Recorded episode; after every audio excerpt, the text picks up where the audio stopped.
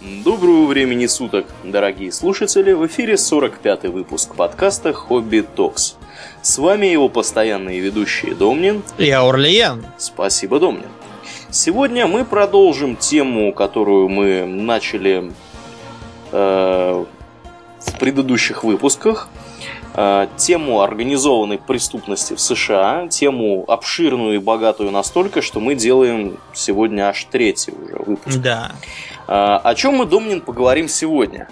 Сегодня мы поговорим про некоторые особенности латиноамериканской преступности вне тюрем, а также поговорим про азиатскую преступность и, разумеется, про знаменитую русскую мафию.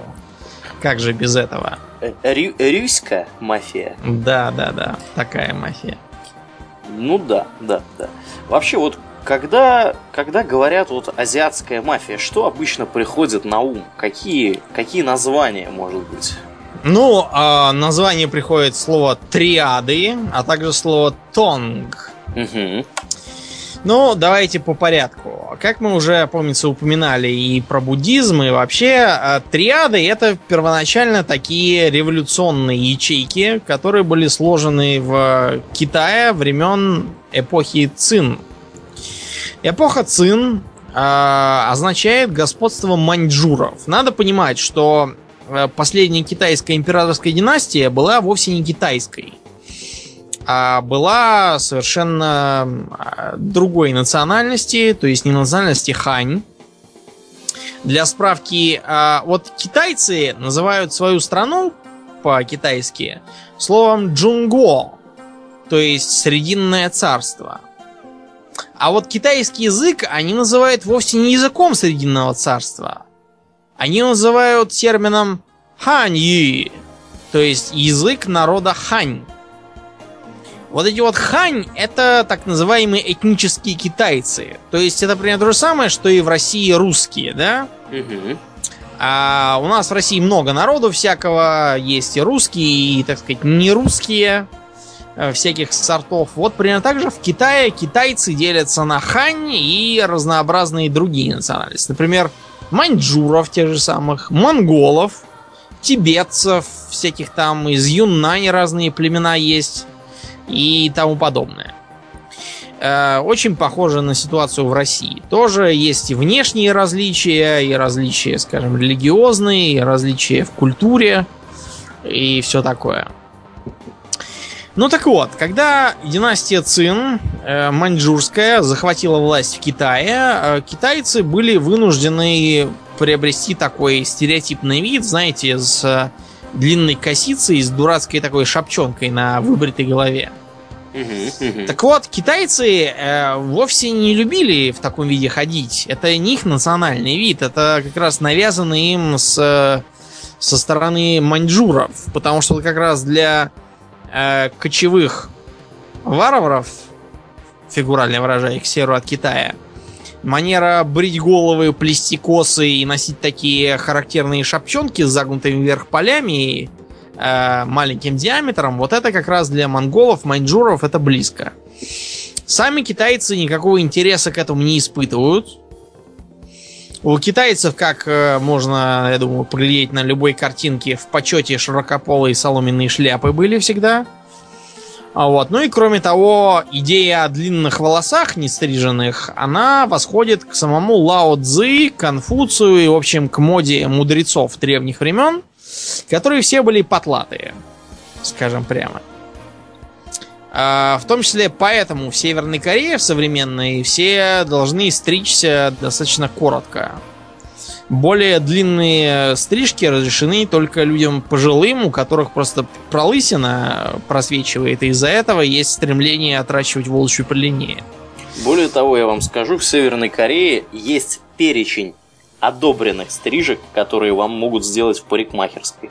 Просто какую-то левую стрижку, да, там сделать там просто нельзя. Дреды там заплести, Да, или да, да, афро, да, Так что там быстро вас. Вас быстро расстреляют или, ну, не знаю. Ну и расстреливаться мере- никто не будет. Надо э, чи- чисто на минуту отвлечемся. Никто там в Северной Корее, несмотря на все сказки, никто сразу никого не хватает и не стреляет. То есть а, простейший пример. Вот э, некий гражданин, э, гражданин Ким, скажем, сказал, что, блин, вот отстойная у нас жизнь, даже телевизора приличного не купить. Ну и, в общем, гражданина Ким на следующий день вызывают э, в местный портком. Гражданин Ким уже мысленно э, сушит сухари, плетет лапти и все остальное делает, что полагается. Гражданин Ким приходит в портком, весь белый. э, И ему говорят, здравствуйте, товарищ Ким. Говорят, вы тут скучаете за хорошими телевизорами. Товарищ Ким говорит, да нет, нет, я так просто чисто теоретически сказал, что, ну вот, как бы, если бы были, то было бы вполне тоже хорошо. Ему говорят, ну так, э, как бы, получается, что вы действительно хотите себе приличный телевизор, а вот не можете достать. Так ли это, товарищ Ким? Товарищ Ким говорит, ну, понимаете, я на самом деле не хочу, просто как-то вот захотелось на минутку, но я и решил, что было бы неплохо. И тут товарищ Ким э, ему говорят, посмотрите, вон там в уголке, и так сдергивают покрывало, а там новейший телевизор, там какой-нибудь Тошибы. Я не знаю, просто телевизора у меня нет, я его не смотрю, не знаю, что там. И говорят, вот, смотрите, как раз новенький телевизор, раз уж у вас такая проблема, мы для вас его приобрели. А, Берите, пожалуйста, несите, смотрите к себе. Вот, на телевизоре, кстати, вделана такая табличка товарищу Киму от э, Трудовой партии Кореи. И, в общем, товарищ Ким берет телевизор, несет домой, и смотрит там три канала, какие у них есть, и больше уже ничего недозволенного не говорит. Потому что за время сидения в порткоме он уже и так посидел наполовину волос. Это, ребята, популярная тактика. Она в том числе и в тюрьмах применяется, и в американских тюрьмах тоже. И у нас, между прочим. Вот, например, э, как-то раз было желание в тюрьме обломать одного... Ну, не в тюрьме, это в смысле в СИЗО. По уголовно это тюрьма, но по сути не совсем. Было желание обломать одного э, сидельца, который руководил движением, помогал там всем писать всякие жалобы, в том числе обоснованные. Ну и вообще мешал администрации.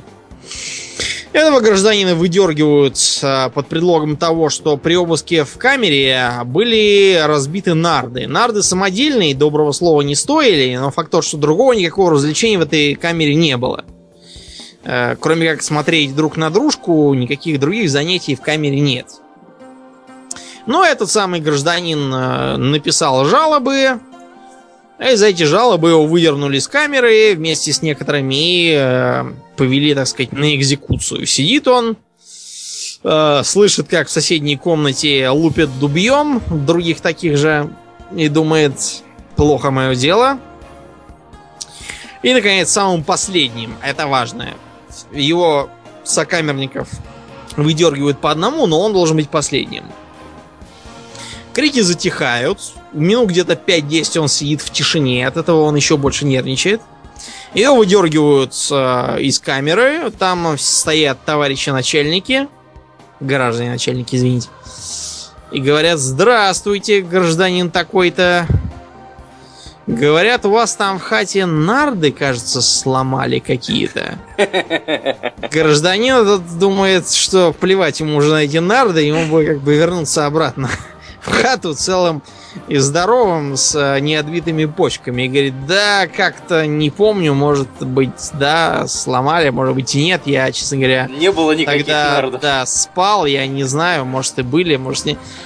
И тут э, ему говорят, как не было нард? Были нарды, ведь вот же, смотрите, жалобы от ваших сокамерников, что действительно сломали нарды.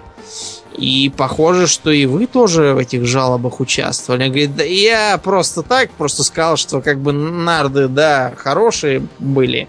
И они, видимо, решили, что надо написать жалобы, но я-то просто ничего, я так просто сказал. А граждане говорят, ну, раз такое дело, то, конечно.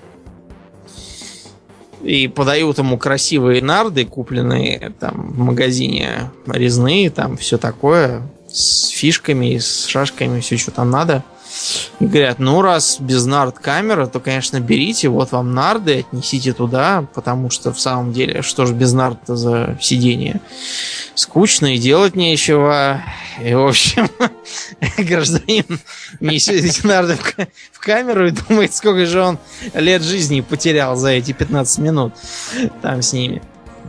Ну так вот, возвращаемся мы к тому, что действительно в США достаточно э, серьезно представлены азиатские банды. Э, прежде всего, давайте пробежимся по национальностям, которых не имеет азиатская преступность США. Главным образом это китайцы, ну, конечно, без них. Следом за китайцами идут вьетнамцы. Но вот с вьетнамцами тут такой момент, что э, вьетнамцы делятся на вьетнамцев, понаехавших сравнительно недавно из современной социалистической республики Вьетнам, и на разнообразных вьетнамских нацменов, которые были эвакуированы из Вьетнама э, под конец Вьетнамской войны. Просто потому что и нацмены по разным причинам помогали американцам и проамериканскому южно-вьетнамскому правительству. И у них было серьезное опасение, что а, после того, как Северный Вьетнам победит в гражданской войне и объединит Вьетнам, то их он не похвалит, скажем так. А, из этих наций, например, можно вспомнить хмонгов, а, которых в США достаточно много, и про которых можно посмотреть в замечательном фильме Клинта Иствуда «Гран Тарина». Мы его всем рекомендуем. Однако хмонги хмонгами, но они все-таки, во-первых, их не так много, а во-вторых, у них нет а, крупной структуры за плечами. А крупная структура за плечами есть как раз у китайцев. Аурлен, напомни-ка нам вот эти вот триады, которые появились после победы династии Цин над этническими китайцами. Какую они цель ставили? Они ведь не бандитами сперва были. Я так полагаю, что они ставили изначально цель наводить порядок на уверенной им территории. Да, порядок, разумеется, китайский. То есть этнически ханьский. И порядок, который свергнет рано или поздно династию Цин. То есть манжуров. Да, то есть гнусных чурок, которые понабежали тут и засели в Пекине. Это так, как воспринимало китайское население. Разумеется, для таких действий нужны деньги. А деньги на дороге не лежат, их надо еще откуда-то брать. Поначалу э, вот эти вот революционные организации, они занимались скорее сбором добровольных пожертвований, но со временем начали перетекать на сбор не вполне добровольных пожертвований, то есть вымогательство, э, на нападение на правительственные конвои с собранными налогами. Ну а когда они оказались в Гонконге, из-за того, что, ну, я уже объяснял, что в Гонконге благодаря английскому правительству наказания были гораздо мягче, чем э, китайские. То есть никто там никого э, бритвой на кусочки не резал, э, молотом никому половые органы не плющил. С точки зрения бандитов там был, был целый рай. А, в Гонконге обосновалось довольно много триад. При этом надо понимать, что а, вот типичные триады. Ты знаешь, например, какие-нибудь триады по имени? Нет, не знаю по имени. А, ну вот, например, есть такая триада, как э, Сун Йинон. А, те, кто интересуется, могут в Стиме приобрести задешево замечательную игру Sleeping Dogs, которая как раз по современный Гонконг. И там поучаствовать в делах э, этой триады. Правда, там она переименована в Сунон Йин. Вот, но все понимают, что это за триада. Сун Йинон а, буквально означает что-то вроде гильдии а, торговцев и промышленников. И вот это вот название, оно очень э, типично для китайских преступных организаций. Ибо они любят называться какими-нибудь там просвещенными союзами торговли или благими союзами чести и духа или еще что-то в этом духе. А, разумеется, это все название чисто фигуральное, и, как правило, достались им от каких-то древних и часто даже легендарных организаций, которым они пытаются э, подражать. А реально эти группировки, они являются чистейшей преступной империей. Но по порядку. Э, дело в том, что поначалу э, в том же Гонконге триады вели весьма старомодный образ жизни. Тех, кто хочет на него посмотреть, может э, приглядеть замечательный фильм «Монга». «Монга» фильм не про Гонконг, это фильм про Тайвань. Конкретно про город Тайбэй, столицу Тайваня. Но он очень хорошо показывает вот такую вот старорежимную триадскую жизнь. Например, они презирали огнестрельное оружие. Причем дело тут не в том, что а, они считали там, что это бесчестно. Да, понятно, что объяснение давалось такое. Но реально они э, тогда понимали, что стрельба и реальная война, она только вредит бизнесу. А вот, скажем, э, драки, ну да, с применением ножей и тесаков, они иногда, конечно, порождают жмуров.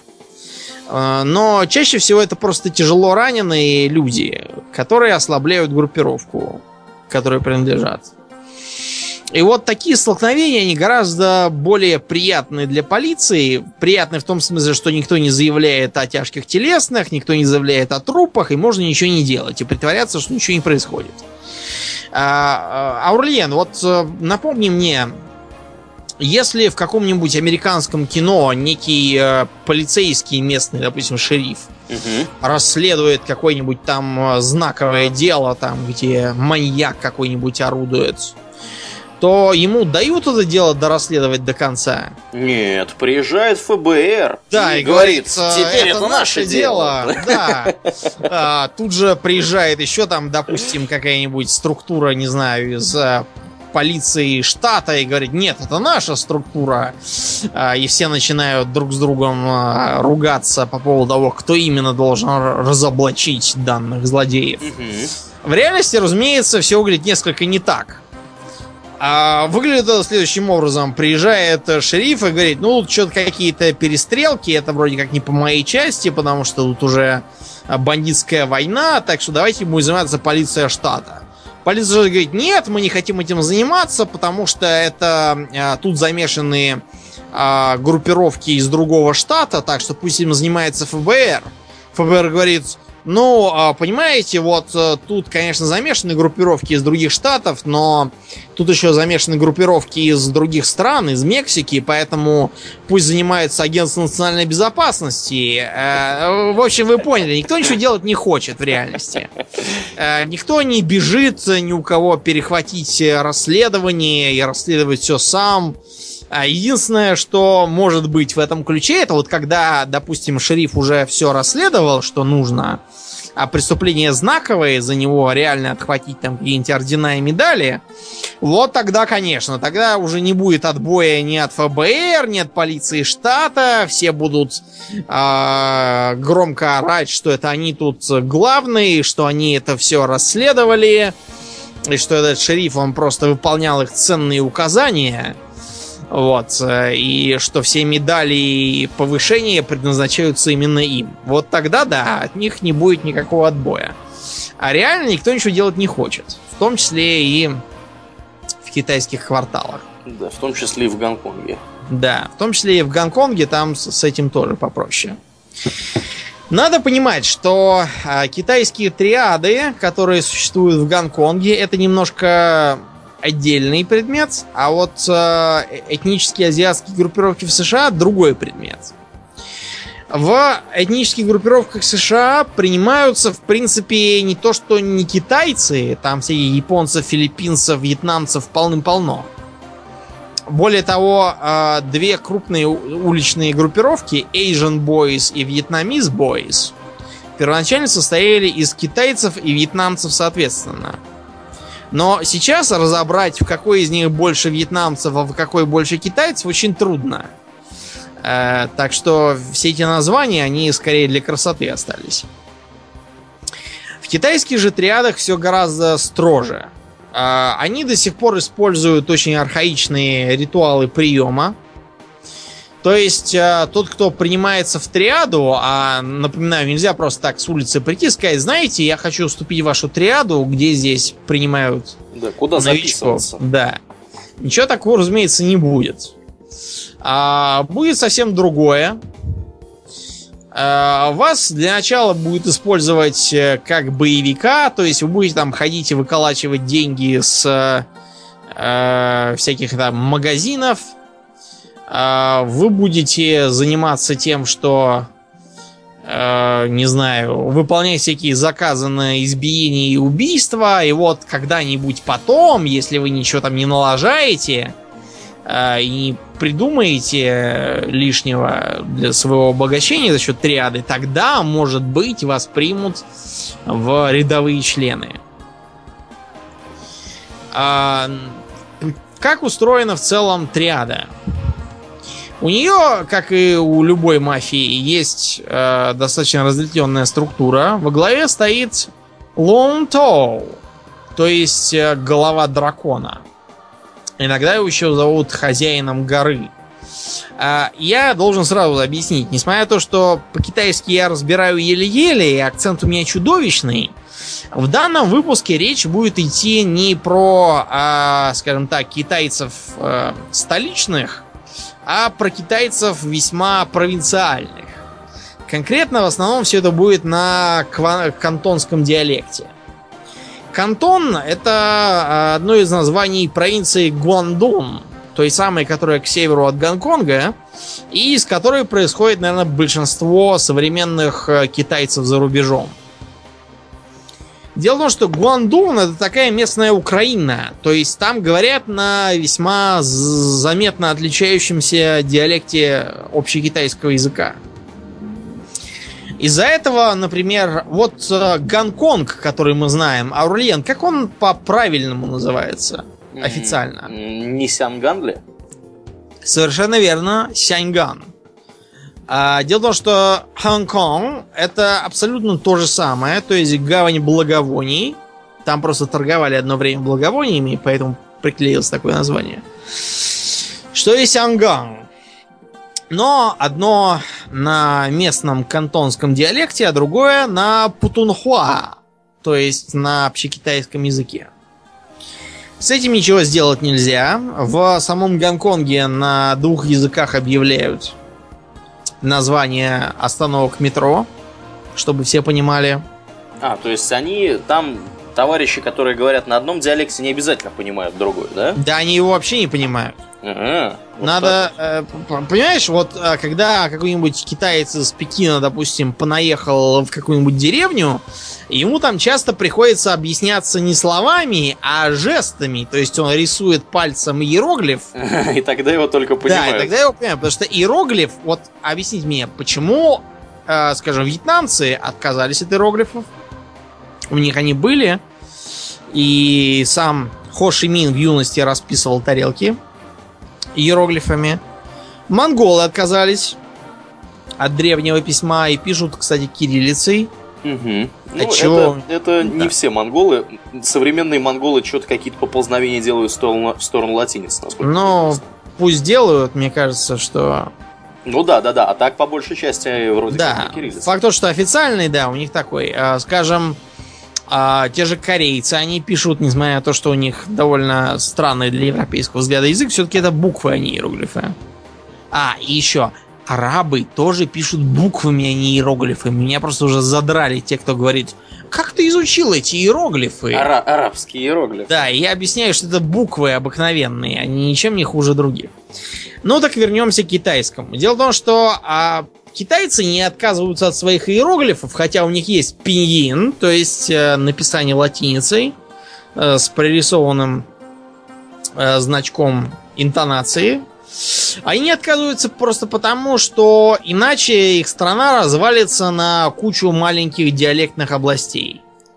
И ничего хорошего в этом они не видят. Поэтому иероглифы это то, что соединяет весь Китай. Они могут говорить хоть Хонконг, хоть э, Сянган. А они могут совершенно по-разному произносить элементарный иероглиф, но иероглиф сам по себе тот же самый. И э, надписи вы поймете хоть в Гонконге, хоть в Пекине, они одинаковые. Нет, есть, конечно, маленькие э, различия. То есть, например, э, в одних местах говорят, например, э, слово «какое», оно означает одних странах «нар», а в других «нали». Но это, скажем так, мелкие различия, которые принципиально ни на что не влияют. В общем, в этом выпуске мы очень много будем говорить о кантонцах и вообще носителях нестандартного китайского языка, поэтому не удивляйтесь, что э, имена у них звучат по-идиотски абсолютно с точки зрения мандаринского, так называемого. Итак, во главе стоит глава, глава дракона. Надо понимать, что вот эта вот э, структура, которая везде на сайтах расписана, она э, весьма как бы гибкая. Например, в некоторых триадах глава выбирается из числа бригадиров, так называемых красных шестов, на пожизненный срок. В некоторых триадах бывает так, что главу зовут председателем, и он выбирается на срок около пяти лет. То есть практически демократические выборы. Выбирают его члены так называемого совета дядюшек. Дядюшками называют уже бывших председателей, которые отбыли свой срок и выполняют такую консультативную роль в группировке. То есть это все в основном такие пожилые люди, которые э, дают всякие там советы и рекомендации, как там. Это такой местный парламент. Нужна не для того, чтобы председатель не мог вертеть группировкой, как ему вздумается. Что мало ли что он там придумали. Бывает, что глава триады это наследственный пост. То есть отцу наследует сын. Это редкость. Бывает так, что у триады вообще нет конкретного главы, а есть такой вот тоже правящий совет председателей, председательствующий совет. Как правило, человек из трех-четырех. А бывает так, что председателя нет вообще, и все решается советом бригадиров. В общем, много чего бывает. Факт тот, что титул дядюшка достаточно распространен. Им называют и председателя, и бывшего председателя. А иногда им называют а, членов а, совета, если а, у группировки коллегиальное управление. Все бригадиры соответственно, называются дядюшками. И это очень важно. Вот а, а, обратите внимание, что у китайцев у них очень серьезно а, поставлено родство. Я читал статью одного америкоса, который женился на китаянке и писал, как это жениться на китаянке. Самым главным, что его поразило, то что а, в отличие от типичной американской свадьбы, когда ты женился какой-нибудь Мэри Смит, и все. С тобой Мэри Смит, а вся ее семья, она тебя совершенно не касается. Ты их... Э, это, конечно, редко, но бывает так, что в жизни ты их вообще не видишь. При том, что они живут не где-то на Аляске, а, скажем так, недалеко. Ну, просто нет э, желания или поводов с ними встречаться, вот и все. И не видишь их. А женившись на китаянке, ты вполне как в России тут же приобретаешь ее родню себе э, в семью. То есть э, ее э, отец начинает к тебе относиться как к сыну, ну, то же самое, что у нас в России. Э, этот самый китайца-муж писал, что как-то раз он прилег поспать на диванчике, а когда проснулся, увидел, что он укрыт тремя одеялами. Оказывается, это его тесть увидел, что он спит с голыми ногами, и притащил одеяло и укрыл его. Вот. То есть э, у китайцев, в общем, похоже на нашу структуру и не очень похоже на американскую.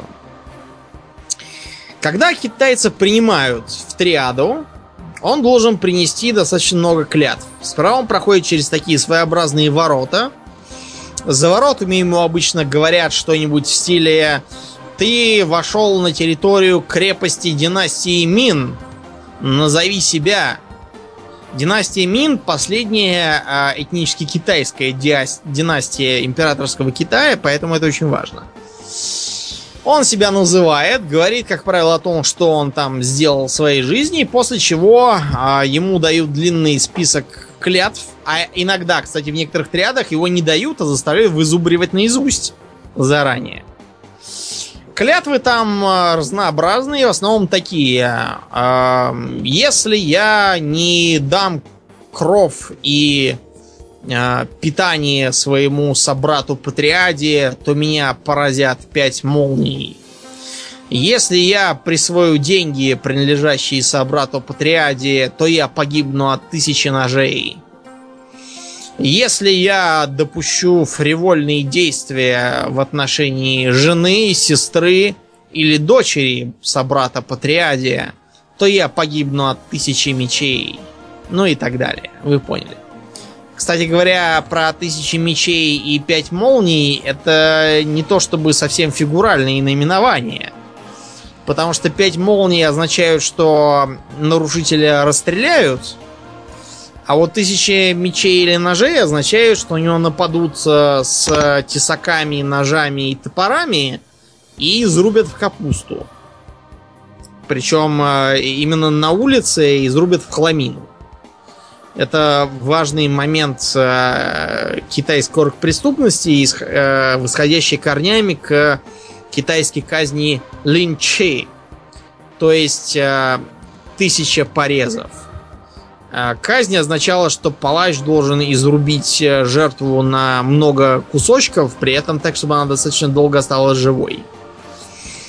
Разумеется, палача обычно подкупали, так что он для вида что-то там надрубал, а потом срубал голову, чтобы жертва померла. Но триады далеки от такой коррупции и все делают по старинным рецептам. Как ты думаешь, Ауралиен, чем обычно занимаются китайские преступные группировки? А, я подозреваю, что они торгуют наркотиками. Да, есть такое дело. Причем э, наркотиком вполне определенным это героин. Почему героин? Есть две области на свете, где героина производится больше всего.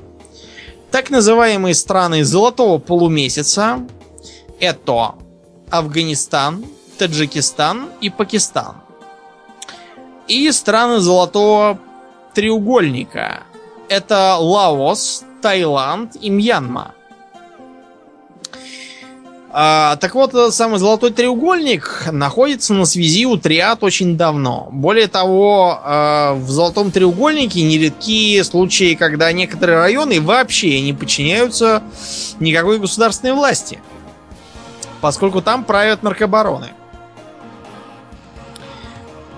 А, из этого золотого треугольника идет поток героина, ну, частью героина, частью сырого опиума, который перерабатывается с героин уже триадами на разных там промежуточных стадиях, который поступает так или иначе в США.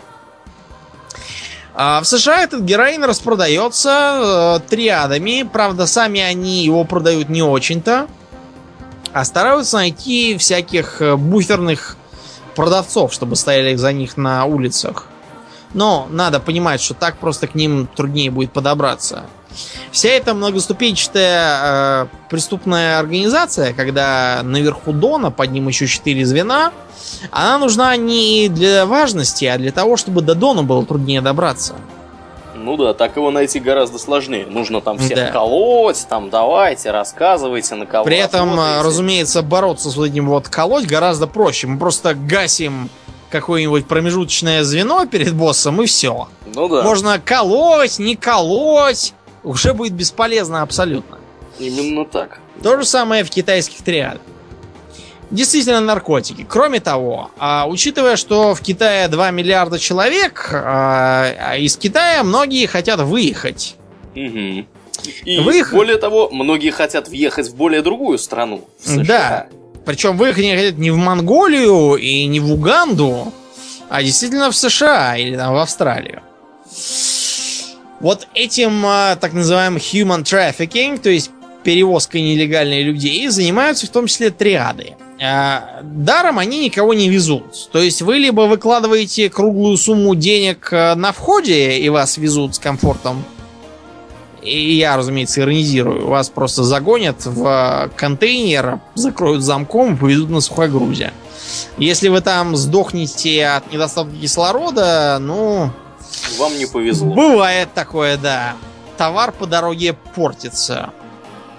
Но, как правило, люди хотят бежать из Китая вовсе не потому, что у них есть много денег, чтобы уехать, а потому, что у них денег нет никаких. Этих людей вербуют на разные работы. Например, э, мужчин, разумеется, вербуют на разные работы в боевиках, в охранниках, телохранителях, ну, в общем, всякие там пешки, разменные монеты, которых можно послать кого-нибудь мочить. Если их посадят, ну, очень жаль. А женщин, разумеется, вербуют в проституцию. И вот эта вот проституция это очень важный э, источник выгоды для азиатских группировок. А, поскольку азиаток много, в целом их э, себестоимость гораздо дешевле. А, люди многие любят азиаток, потому что они такие маленькие и позволяют даже самому плюгавому белому человеку чувствовать себя могучим богатырем. Да, только хотел сказать. Да, вот. Поэтому дело процветает. Регулярно находят каких-нибудь там зарезанных э, или еще там утопленных э, китайских девиз где-нибудь там в окрестностях Чайна-тауна. Э, поиски, разумеется, ведутся, но все они ведутся в одну и ту же точку, в какой-нибудь там клуб «Золотой карп», а подобраться к нему совершенно невозможно. Золотой карп это 5. Ну, потому что карп это очень важная рыба с точки зрения китайцев. Как э, это все выглядело в годы 70-е и 80-е? В 70-е годы э, в США из Гонконга приезжает э, гражданин по имени Реймонд Чау, которого тут быстро э, узнают под кличкой Креветка. Креветка его звала, по его утверждениям, бабка, которая смеялась над тем, что он такой маленький, худенький, сутулый. Тем не менее, э, кстати говоря, те, кто э, полезет искать в сети фотографии Шримбой Чао, вы привыкнете к тому, что он уже пожилой, растолстевший, и выглядит совсем не так, как в молодости. Он сейчас такой коротенький толстячок. Так вот, а, приехал он в возрасте 17 лет и практически сразу же занялся типичными делами для, китайских бандитов. Дело просто в том, что Шримбой Чао убил первого человека в 9 лет. Зарезал его. Так что ему там было все не в новинку. Единственное, чего он а, не ожидал, так это того, что в Америке принято использовать огнестрельное оружие, а не холодное. А, солдат из э, одной из группировок по фамилии Пау как раз для прессы оставил много заявлений о том, что как раз он муштровал приехавшего Чау. И рассказывал ему о том, что пистолет гораздо лучше ножа. Те, кто интересуется предметом, могут посмотреть э, все тот же фильм Монга про тайваньскую мафию. А, о том, как а, тамошний бандит, главный, противостоит внедрению огнестрельного оружия. И как он заявляет, что немедленно выгонит из своей организации любого, кто заморает себя бесчестным огнестрелом и считает, что нужно пользоваться ножами, пиками и всяким таким архаичным традиционным оружием. Это его в конце концов и губит, потому что отмахаться от ножей и пик ему удается, но из револьвера его убивают. Сцена эта не случайная, она отражает общую мутацию традиционной гонконгской и тайваньской преступности. А, тем не менее, до сих пор и на Гонконге, и в Тайване э, главным оружием является холодное, а стрельба допускается только если есть изначальное желание кого-то конкретного убить. То есть, если, а, я не знаю, там, члены конкурирующей триады продают дурь на углу, который принадлежит нам, никто подъезжать с пулеметами и их валить не будет. Просто при три машины из них выскочат с гаечными ключами, молотками и тесаками, а, и продающих отработают на все деньги. Убивать при этом задача не стоит. Задача стоит напугать, покалечить, а, отправить в больницу, вывести из строя и вообще дать понять, что здесь ничего просто так не делается. А пальба это когда надо кого-то конкретного гасить. Причем, как правило, кого-то очень важного. А, помимо проституции, китайские уголовники также любят азартные игры. Какая у китайцев национальная азартная игра? Китайцев национальная азартная игра. Ну, насчет азартной не знаю. Я знаю, у них есть шахматы какие-то там, которые Ну, Го, шахматы- называются. Но Го это все-таки не шахматы, а шашки. Они скорее японские, чем китайские. Так, а какая а у них китайцы национальная? любят маджонг. А, Маджонг это вроде, а, представь себе, смесь между домино и покером. угу. Аурлиен, ты как в покер играешь? В покер нет, не играю. Мне вот в юности приходилось играть на первом-втором курсах. У нас в общежитии на улице Крыжановского, напротив китайского ресторана, там был такой кружок игроков в покер. И я там бывало поигрывал. Поигрывал я, разумеется, не ради острого ощущения, потому что надо было откуда бабки брать. Вот. А я считал, что я имею достаточно неплохое стратегическое мышление и кое-что удавалось выиграть. Кроме того, я старался в такие дни поменьше пить и имел преимущество перед остальными игроками. Так вот, э, в маджонг я играть не умею, но все время думаю, что надо бы научиться, потому что игра такая интересная. Это сразу и домино, потому что надо класть все по порядку. Да, такие костяшки. Мгм. А с другой стороны, это именно покер, потому что надо набивать как ха- конкретные комбинации. В общем, э, такая интересная игра, ее можно поглядеть в разных фильмах. Например, э, смешной э, очень фильм э, «План А» или «Проект А» в разных переводах с Джеки Чаном. А, да-да-да-да-да. Помнишь, что где с пиратами воевали? Да, бу- было такое. что При этом, э, ты знаешь, что играет главного пирата? Кто? Э, Дэнни Трехо, Мексикос, вообще говоря. А, Точно.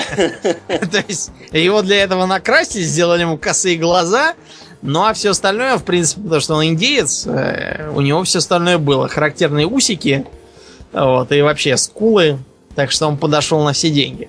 Очень смешной фильм, и там как раз персонаж Саммо Хунга играет в маджонг. Весьма азартно. Маджонговые ямы, в которых в него можно поиграть, это все, разумеется, США запрещено.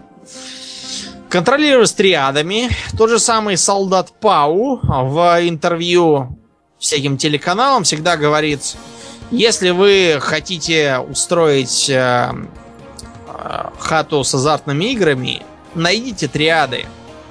Ну, просто потому что иначе триады найдут вас первыми. И ничего хорошего из этого не будет. На таком, э, на такой демонстрации своей силы погорел все тот же Шримбой Чао. Э, Дело в том, что он, э, успевший себя зарекомендовать как серьезный бандит, дело в том, что у него было совершено покушение, когда он сидел и обедал в ресторане «Золотой дракон» в Чайна-тауне Сан-Франциско. Туда вошли пятеро каких-то мужиков в чулках на голове. А У двух из них были автоматические карабины, у двух дробовики и у одного пистолет. Они открыли беспорядочный огонь и положили 11 человек, убитых и раненых, при этом не убив и даже не поцарапав никого, кого они, собственно, хотели убить. А, а именно самого Шримбой Чау и его подельников. А, после этого Шримбой Чао решил действовать жестче. Узнав о том, что на его территории открылась а, яма с маджонгом, он решил преподать им урок. Потому что что это за манера открывать ямы, не уведомив э, самого Шримбой Чао? Они вломились сюда, положили всех на пол и всех посетителей ограбили, чтобы знали, как ходить в заведения, которые не пользуются благосклонностью Шрим Бой Чао. К сожалению, а, Чао как бы упустил момент, а, он не понимал, что времена изменились, и многие из этих людей вполне приличные. То есть это не какие-то там нелегальные мигранты, которые понаехали, не бандиты и все такое. Это люди совершенно обычные, я даже сказал, зажиточные и даже уважаемые. Эти люди целой толпой пошли в полицию и пожаловались, что когда они э, чисто случайно зашли на такой-то адрес, ну, просто в гости, э, ни в коем случае не играть там никакой маджонг, это же Будда упаси, э, на них вдруг напали злобные бандиты и лишили заработанных э, потом и кровью денег.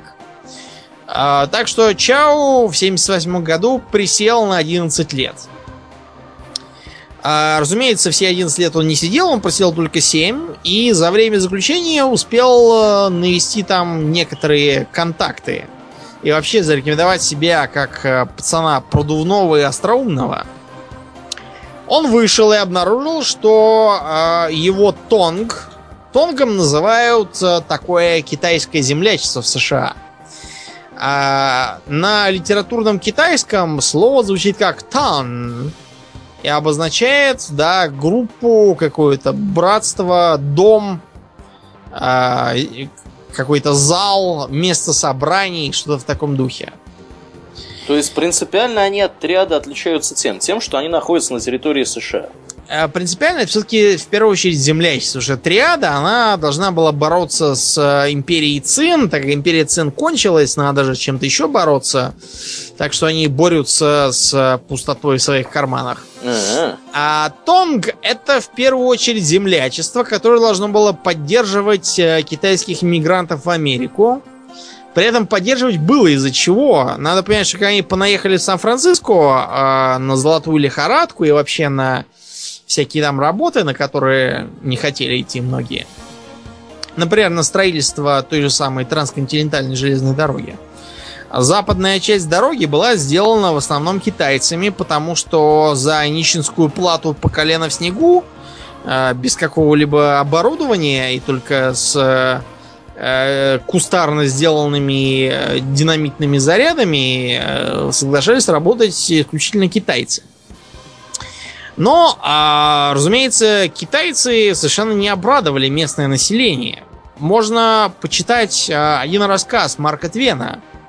Мы с тобой читали. Назывался он «Возмутительное преследование мальчика». Да? Да, э, рассказ повествует о том, что э, полиция арестовала мальчика в Сан-Франциско белого, который швырял камнями в китайцев. И Марк Твен говорит, что же это за ментовской беспредел, когда хватают мальчика, швырявшего камнями в китайцев? За что? Да. Давайте-ка по посмотрим. Этот мальчик, судя по всему, из приличной семьи. Ну, то есть из семьи а, оголтелых расистов, как это принято было в США.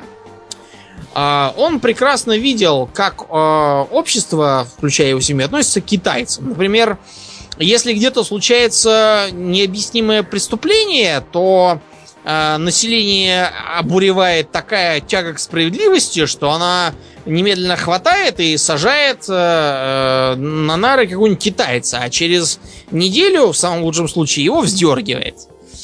Потому что кто же еще мог, кроме как китаец?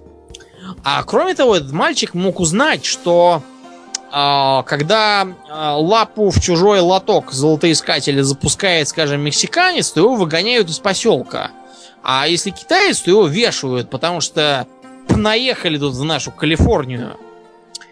Вот. Кроме того, с китайцев берется двойной налог э, за участие в разработках золота. А несмотря на то, что налог этот абсолютно незаконен, потому что он не санкционирован Конгрессом США, а Верховный суд, э, как только про него узнал, тут же предпринял энергичную попытку узаконить это вымогательство. Еще а, каждый корабль, который прибывал с китайскими иммигрантами на борту, должен был получать удостоверение о том, что а, все привиты от оспы или, по крайней мере, переболели оспой. В реальности э, американский врач делал следующее. Он просто запрещал кораблю разгружаться, пока либо э, все китайцы не заплатят ему за прививку, а, часто абсолютно ненужную, поскольку они уже болели. По ним это видно. оспа болезнь такая заметная.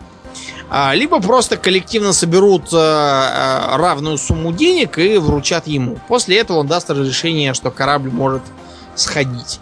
А нужна эта прививка была его или не нужна, это его совершенно не волнует. Главное, что он кладет с каждого корабля в карман тысячи так по полторы-две долларов. Это очень много по тем временам.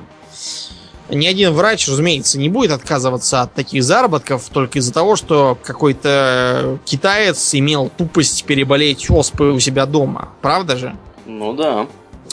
Кроме того, мальчик имел возможность видеть, как э, китайцев травят псами э, разнообразные лавочники на улицах.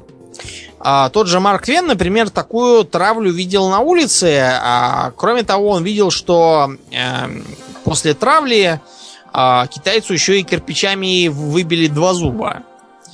А, и Марк Твен написал заметку в, газету об этом, но газету ее не напечатал, потому что как бы подписчики газеты были как раз теми, кто травил собаками и бил кирпичами по морде а, китайцев, и а, им такое бы не очень понравилось. Так что эту заметку его засунули далеко и надолго. Так а, замечательно свобода прессы в США была. В общем, много было разных инцидентов с китайскими кварталами, в том числе в защите китайцев э, был замечен император Соединенных Штатов. Знаешь такого императора Соединенных Штатов? Император Соединенных Штатов? Да, Джошуа Нортон первый. Ты что, не знаешь об этой царственной особе? Нет, ну надо будет, нам. Ну, надо будет как-нибудь отдельно про него поговорить. В... Был такой человек, который просто умом двинулся, и он объявил себя императором США. Жил в Сан-Франциско фишка в том, что э, в Сан-Франциско его очень любили и как бы действительно признавали за императора. Э, то есть его все бесплатно кормили, поили, там везде бесплатно впускали, очень с ним любили общаться, слушали его указания, между прочим. Полицейские подчинялись его приказам и все такое. Ну и как-то раз он, когда увидел толпу погромщиков, которая шла э, резать китайцев, он просто встал у нее на пути и стоял и никто не посмел подойти к нему ближе, чем на 10 метров. В общем, так он был запомнен. Короче, тонги были суровой необходимостью для китайцев. И со временем они, разумеется, стали мутировать в преступные организации. Заметные были они в первую очередь в эпоху сухого закона, но они сейчас тоже, несмотря на все э, попытки изобразить себя как а, больших миротворцев и вообще культурные центры, они все равно остаются связанными с бандитами. Например, тот же самый Шрим Бой Чао, которого всего пару лет назад э, все восхваляли, потому что Шрим Бой Чао давал интервью телевизору, где говорил, как ужасна преступность. И объяснял китайской молодежи, что быть бандитом вовсе не так здорово, как они думают – и вообще он исправился. Но, к сожалению, в этом году Шримбой Чао опять присел. И присел на этот раз за участие в какой-то там коррупционной кампании э, с участием какого-то там китайского конгрессмена от Сан-Франциско. В общем, а, а, можно выгнать бандитов из Чайна-тауна, но Чайна-таун из бандитов выгнать нельзя никак. Это да. Вот так. Такая вот тяжелая жизнь у американских китайцев. Ну и в завершении выпуска мы поговорим про другую мафию, в своем роде уникальную. Уникальна она, например, тем, что у нее у единственной есть национальность. Что же это за страшная мафия такая, Урлиен? Э, я подозреваю, что ты имеешь в виду, безусловно, русскую мафию. Да, русская мафия, как известно, страшна и ужасна. И все другие преступные группировки при одном упоминании имени бегут в ужасе. С русской мафией сражаются герои всяких боевиков и, и компьютерных игр.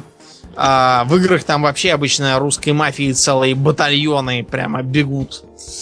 А, про нее пишут разные книжки, вот осиротевшие без помершего в том году Тома Кленси, а, муколутура писателей, про то, как там ядерную бомбу украл какой-нибудь э, Иван Петрович, чтобы продать ее злым террористам, и, разумеется, Петровича остановят э, храбрые американские агенты.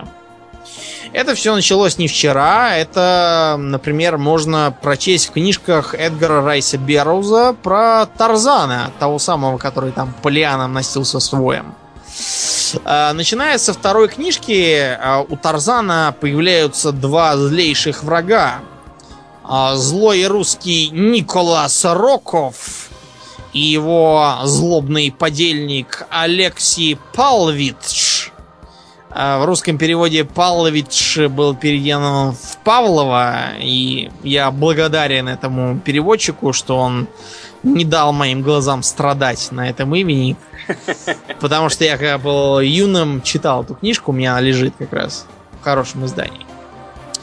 В общем, а, русская мафия ужасна. Например, в 2011 году Госдепартамент США назвал ее самой опасной для Америки организованной преступностью.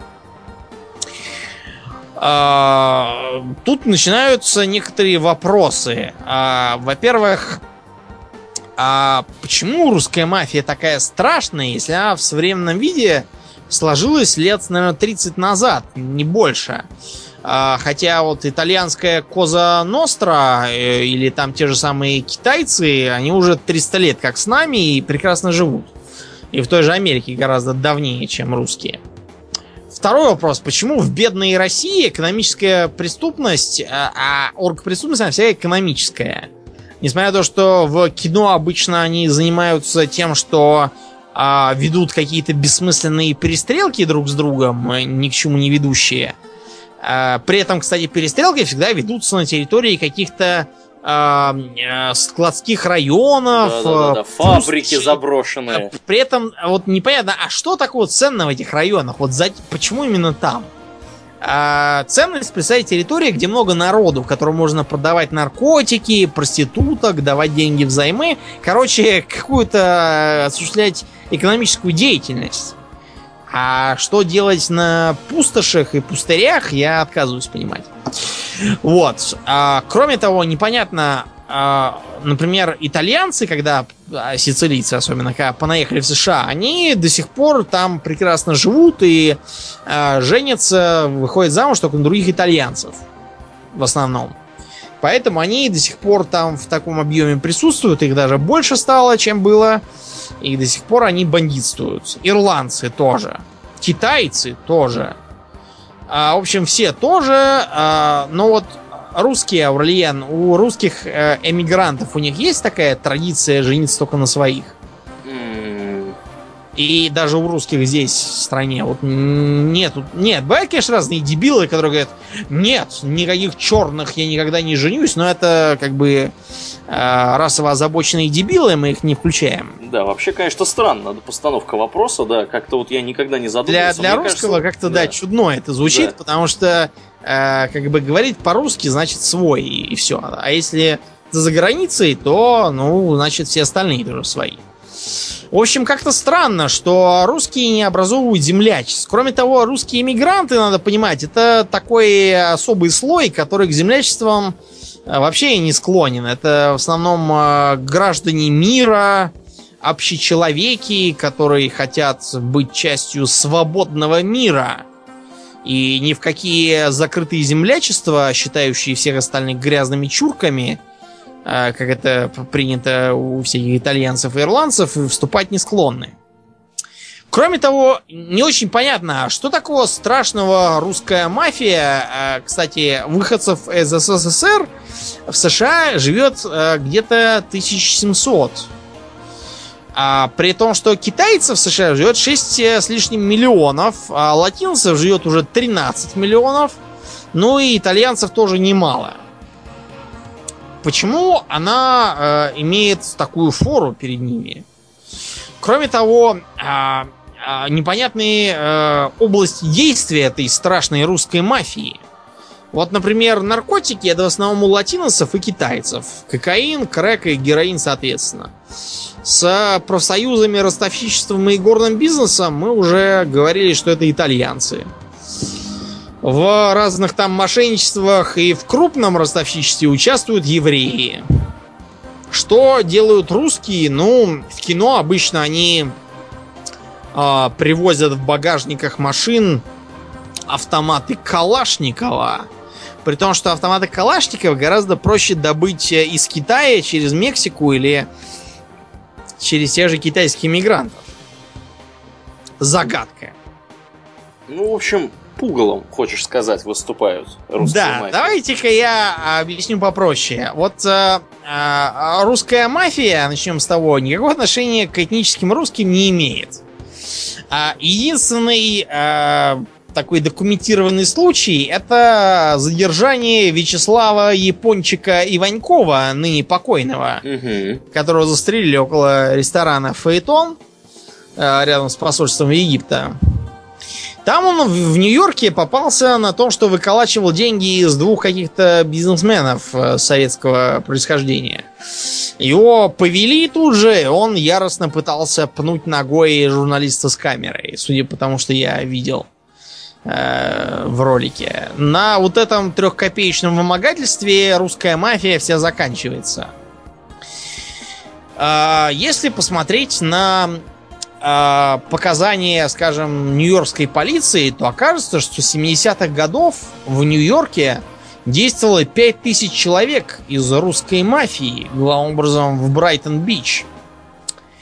А главой этой русской мафии был некий Евсей Агрон, после него был Марат Балагула, а после того, как Марата Балагулу застрелил Борис Голдберг, а, возглавил эту русскую мафию Борис Найфельд. А, в общем, как-то странно. Я думал, что тут будет какой-нибудь Иван э, Иванов. Петрович, Да, в этом духе. А тут почему-то Борис Найфель. Ну, короче, это называется евреи просто. Потому что э, в 70-е годы из э, СССР ехали евреи. Евреи ехали как? Э, под предлогом того, что они репатриируются в Израиль, но, конечно, никакой Израиль не ехали, потому что, а, во-первых, там жарко, во-вторых, там какие-то палестинцы, война, стреляются, в армии обязательно надо служить. Нет. Зачем нам этот Израиль? Мы сейчас поедем в США, и там э, будем заниматься более приятными гешефтами. В общем, э, теперь, я думаю, все понимают, почему э, в кино там и в книжках русская мафия обычно какие-то странные фамилии типа э, Фарцович или Рудкович, которых у нас нет. Это просто типично еврейские фамилии, которые Ну, американцы распространяли на всех русских. да, ну не надо думать, что русская мафия это исключительно евреи. Под русской мафией подразумеваются и жители Кавказа, и жители среднеазиатских республик, украинцы, И Прибалтики белорусы, тоже. прибалты, все. Все, кто хоть как-то говорят по-русски, считаются русской мафией. Да, но это просто потому, что Russian обозначает вообще житель Советского Союза. Точно так же, как American обозначает хоть грека, хоть еврея, хоть китайца, который живет в Америке. Вот и все. Именно так. В общем, а, а, русская мафия, если почитать про то, что реально, так сказать, она делает, это либо а, пойманные рядом с аэропортом именно Кеннеди узбекские бомбилы, какие какой-то грузинский гопник, вырвавший сумку американской бабки на выходе из магазина, и какие-то там ларьки с пиратской музыкой, которую евреи открывают на Брайтон-Бич, которых постоянно ловят. В общем, а, р- русская мафия какая-то, какая-то получается мелкотравчатая, потому что занималась она в основном чем? Выколачивала деньги среди других иммигрантов, занималась разным мошенничеством с налогами и горючим. Например, вот а, там покупали горючее а, по промышленным ценам, ну то есть для заводов, для всяких, Мгм. да, а реально они его распродавали на углу для машин. Вот. Разумеется, выходило дешевле, чем на заправках. И все равно они делали прибыль. В общем, обычное криминальное житье-бытие, никаких там атомных боеголовок, никаких там сухогрузов с автоматами Калашникова никто не вез. А, более того, в нынешнюю эпоху вся эта маховия сократилась еще больше из-за того, что ужесточилось антимафиозное законодательство в США. Тем не менее, воплей про русскую мафию становится все больше и больше. Причин тут несколько. Причина номер один – это необходимость поддерживать образ врага. Ну, потому что раньше был как бы э, гнусный русский коммунист э, и оккупант. При этом, кстати, э, кто не знал, коммунистами в США называют все, что не нравится среднему американцу. Например, Обаму называют регулярно коммунистом. Хотя, мне кажется, ни один коммунист в мире Обаме руки не пожмет в здравом уме. Ну или, например, можем вспомнить замечательные фотографии пикетов в 50-х годах перед Белым домом, где стояли американские граждане с транспарантами а, «Смешивание рас – это коммунизм». Так они протестовали против того, чтобы гнусные чурки были допущены на скамейки только для белых и могли пить из а, кранов, которые только для белых – да, и могли сидеть в автобусе спереди, да, а не сзади. Это страшный, в общем, страшный коммунизм это. Угу. Хотя, на самом деле, они не так уж и не правы, потому что при коммунизме действительно всех желающих э, определять э, формы черепов, э, а также э, объявлять свою исключительность по поводу разреза глаз, цвета рож, длины носов и степени обрезанности полового органа, они все быстро отправлялись э, подумать э, о своих действиях на лесоповал. Угу. Так что в некотором смысле американские расисты даже правы, что смешение рас есть коммунизм.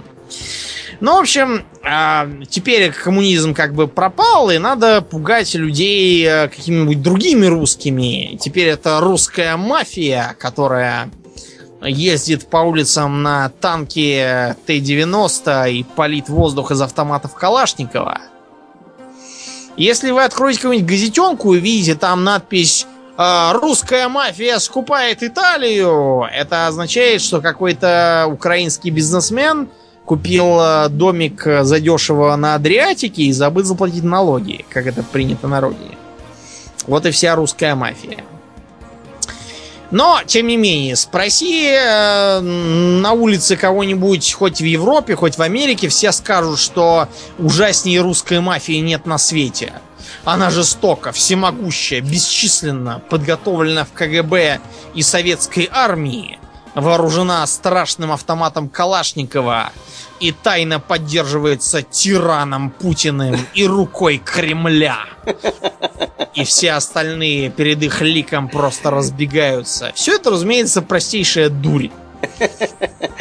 Вторая причина для а, вот этого штампа не только в том, что как бы подпитывать ненависть к русским скотам. А, кстати, меня вчера я в Payday 2 играл, а, зашел в игру к одному как бы чуваку, у которого в никнейме был, а, была метка Германия.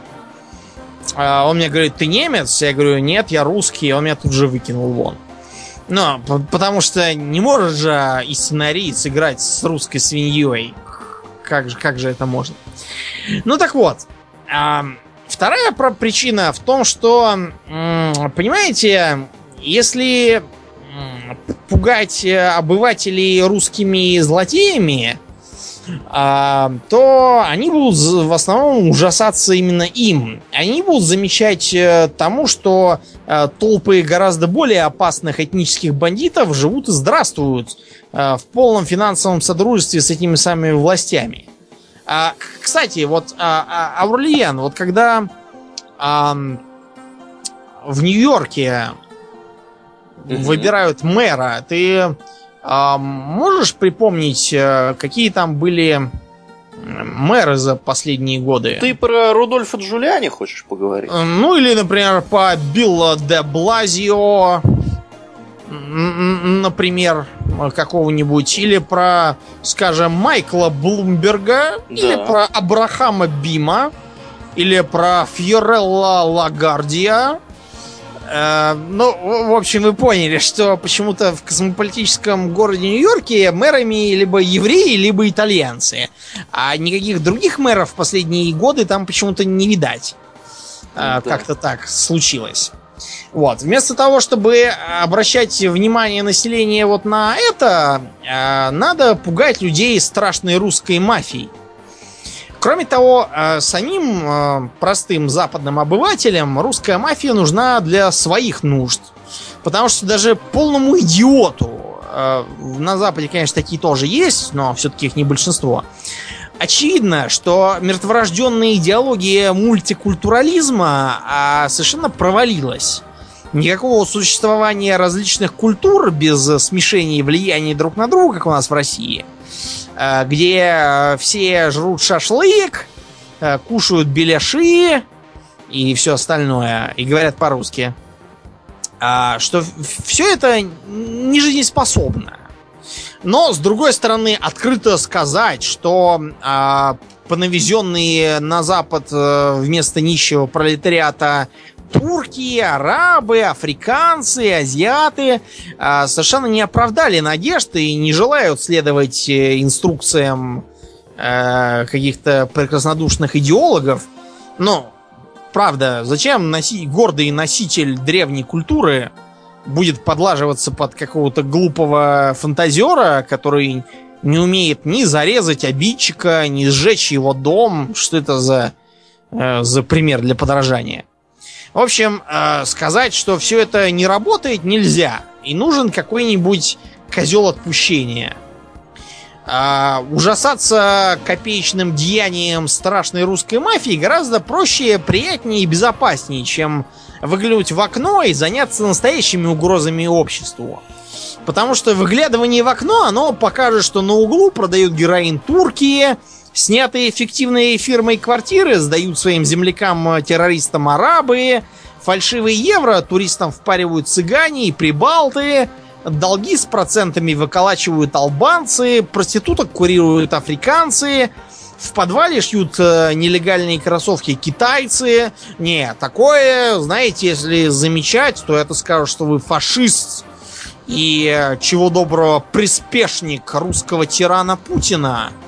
Нет, такое признавать нельзя. Гораздо лучше э, продолжать пристально следить за э, страшными преступлениями русских злодеев, э, которые имеют национальность, в отличие от всех остальных. И чисто для иллюстрации, чтобы никто не сказал, что это вы говорите так, будто бы э, только русских там демонизируют, а всех остальных нет. Ну, например, есть такой замечательный блог, который ведет э, гражданка Ким Зигфельд. Э, и называется он Ля Русофоб, то есть по-русски русофобка.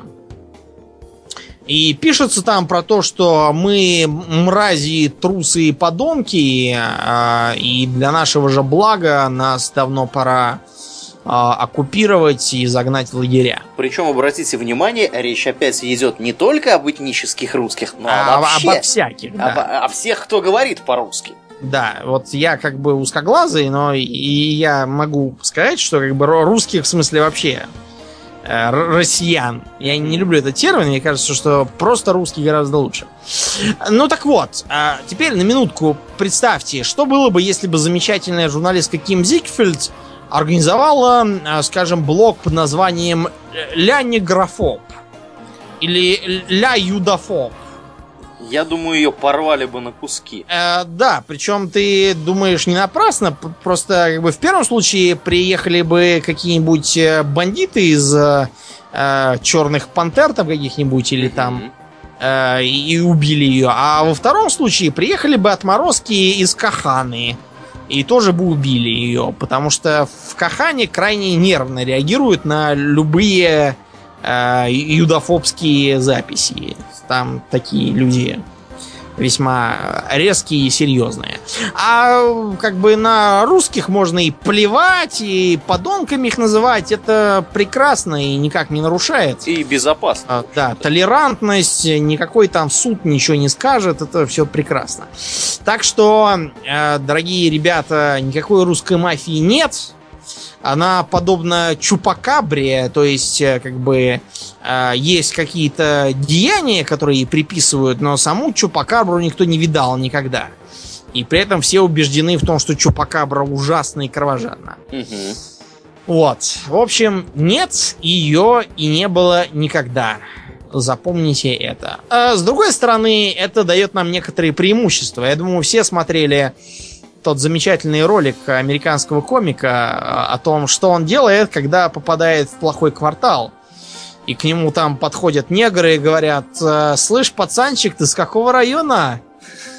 А он говорит, слышь, а это вообще районом называется, да? И с таким русским акцентом. И все, и все негры тоже разбегаются к чертям. Да, и он обычно объясняет, говорит, вот если бы я потерялся где-нибудь там в чужом городе э, и говорю там, э, э, господин, скажите, пожалуйста, где есть ближайшее метро? Он говорит, э, the metro, the metro is over there. И он говорит, да ладно, я лучше буду дальше потерянным здесь. В общем, некоторые, да, бонус этого есть. Мне, я читал как-то раз один рассказ одного из наших, который уехал в Шотландию там по работе на несколько месяцев, и там в бар зашел, к нему какие-то докопались шотландцы в стиле «Эй, ладди!» э, И типа говорят, ты там откуда? И он такой говорит, я из России. Он так видит боковым зрением, что один из этих чел так проводит большим пальцем по горлу, и они все так молча сваливают в общем, э, если поедете за границу, там не забывайте, что бреемся... надо с акцентом. Да, бреемся наголо, спортивный костюм не снимать, там перстни на пальцы. Ну, в общем, примерно так я хожу обычно в магазин. А Аурлиен не даст соврать, да. Да, именно так, да.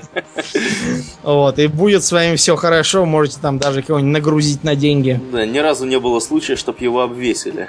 Нет, даже был случай когда недавно. Я селедку покупал, там было два таких ванночки, их одну в другую уложил. Забирайте только, не, не делайте ничего, да? Не, а там, короче, мне просто их пробили как одну. Я говорю, тут как бы две ванночки, пробейте еще одну. Меня так посмотрели, будто с неба сошел Будда и всем тут бесплатно дает советы, как жить.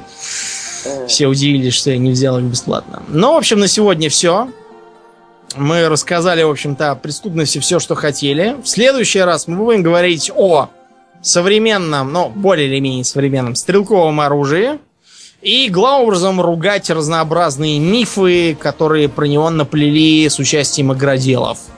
Например, что из э, RPG-7 можно сбить самолет, а, э, например, э, что ППШ это автомат, а если при, привинтить к пистолету Макарова какой-нибудь э, глушитель, то можно сразу же сделаться Сэмом Фишером и стрелять абсолютно бесшумно.